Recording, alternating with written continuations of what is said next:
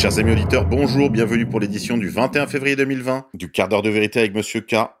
S'il y a une info qui vous a plu, une info qui vous a fait rire, n'hésitez pas à nous partager sur les réseaux sociaux, sur Facebook, sur YouTube, un ami, un collègue, un copain. Actualité française. Le RN de Marine Le Pen face au risque de la faillite. Selon les chiffres de la Commission nationale des comptes de campagne rendus publics mardi, la dette du parti s'établissait fin 2018 à plus de 24,4 millions d'euros.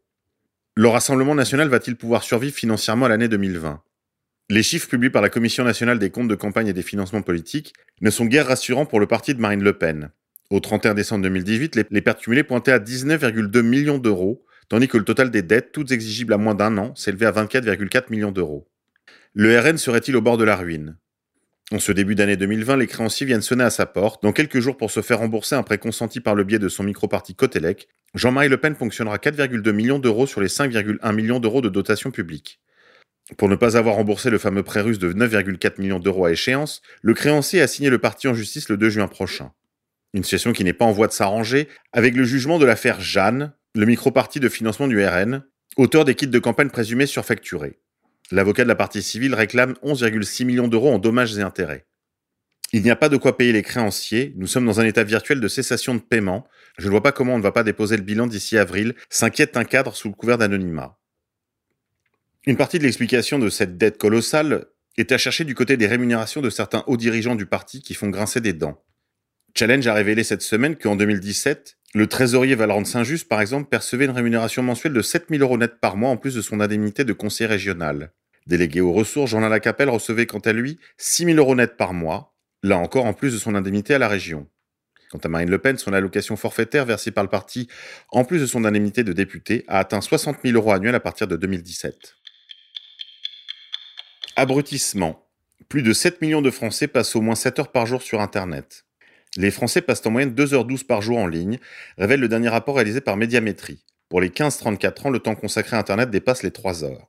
On compte en France 53,1 millions d'internautes par mois, contre 52,9 l'année dernière.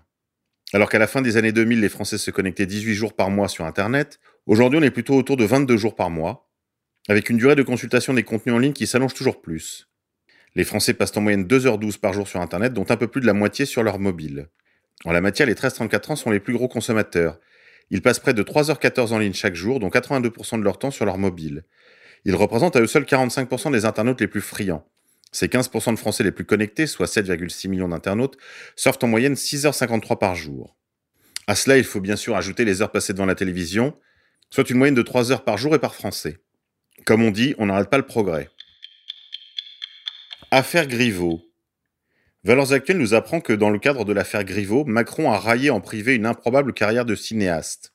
En découvrant le scandale des vidéos intimes de Benjamin Griveaux, le chef de l'État n'avait pas été tendre avec l'ancien candidat LREM à la mairie de Paris. S'il ne s'est pas exprimé publiquement, Emmanuel Macron n'aurait pas manqué de commenter le retrait de l'ancien porte-parole du gouvernement après le scandale de ses vidéos intimes. Il se serait écrié Mais quelle connerie Comment a-t-il pu faire ça? Il y a des choses qu'on ne peut plus faire quand on est publiquement exposé, à lancer en privé le président de la République. Et d'ajouter et certainement pas de commencer une improbable carrière de cinéaste. Si en public de nombreux acteurs de la vie politique ont dénoncé les agissements de Piotr Pavlensky, l'activiste russe à l'origine du scandale, certains ont en revanche accablé Benjamin Griveaux. Quand on est un homme politique à l'époque des réseaux sociaux, on fait gaffe. Le mec qui fait pas gaffe, c'est un con, et Griveaux est un con, a ainsi lancé le cofondateur de Libération Serge Julie sur LCI. Exfiltration. L'ancien président de la République, François Hollande, a été exfiltré d'une librairie après une séance de dédicace.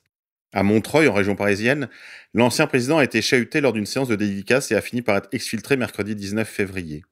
Hollande dégage, tu nous as donné Macron. L'ancien président de la République, François Hollande, a été contraint de quitter une séance de dédicace, chahuté par des manifestants mercredi 19 février.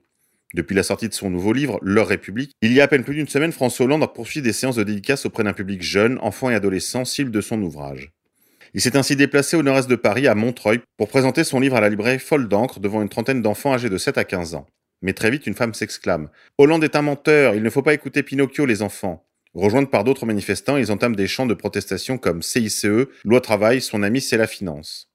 Celui qui a quitté l'Élysée en mai 2017 tente en vain de poursuivre sa dédicace, mais devant la persistance des manifestants, il a finalement dû être exfiltré à l'aide de policiers sous la huée des manifestants.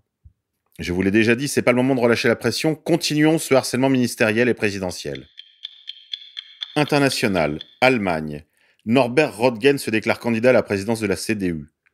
L'actuel président de la commission des affaires étrangères du Bundestag est le premier à briguer officiellement la succession d'Annegret Kramp-Karrenbauer, qui vient de renoncer à diriger l'Union chrétienne démocrate. Huit jours après l'annonce inattendue du retrait d'AKK, un premier candidat s'est déclaré mardi 18 février pour lui succéder à la présidence de l'Union chrétienne démocrate, ou CDU, Norbert Rodgen, actuel président de la commission des affaires étrangères du Bundestag. Âgé de 54 ans, M. Rodgen fut ministre fédéral de l'Environnement d'octobre 2009 à mai 2012 Familier des plateaux de télévision, celui que la presse surnomma jadis le Georges Clounet du Rhin et que le journal Bild qualifia de plus bel homme politique d'Allemagne, juriste de formation et auteur d'une thèse consacrée à la Cour européenne de justice, préside la commission des affaires étrangères du Bundestag depuis 2014. Classé au centre au sein de la CDU, Norbert Rodgen est un européiste convaincu et également un atlantiste affirmé. C'est bien sûr un ami d'Israël, et sa candidature à la tête de la CDU offre l'opportunité pour la constitution d'un bloc ethno-libéral, islamo-paranoïaque, ancrerait définitivement l'Allemagne dans le camp du bien. Terrorisme de synthèse. Une fusillade à Hanau dans des bars à chicha attribuée à un extrémiste présumé. Dans des documents aujourd'hui retirés du web, l'auteur présumé des attentats et du manifeste, retrouvé mort à son domicile, y décrit une vision raciste et complotiste du monde. Alors que neuf personnes ont été tuées lors de deux fusillades dans des bars à chicha à Hanau dans la Hesse, dans le centre de l'Allemagne, la police et la justice allemande se concentrent sur la piste xénophobe alors que l'unique suspect des crimes retrouvé mort a justifié ses actes sur son site internet personnel en laissant des vidéos et des écrits. Le procureur général d'Allemagne les décrit ainsi.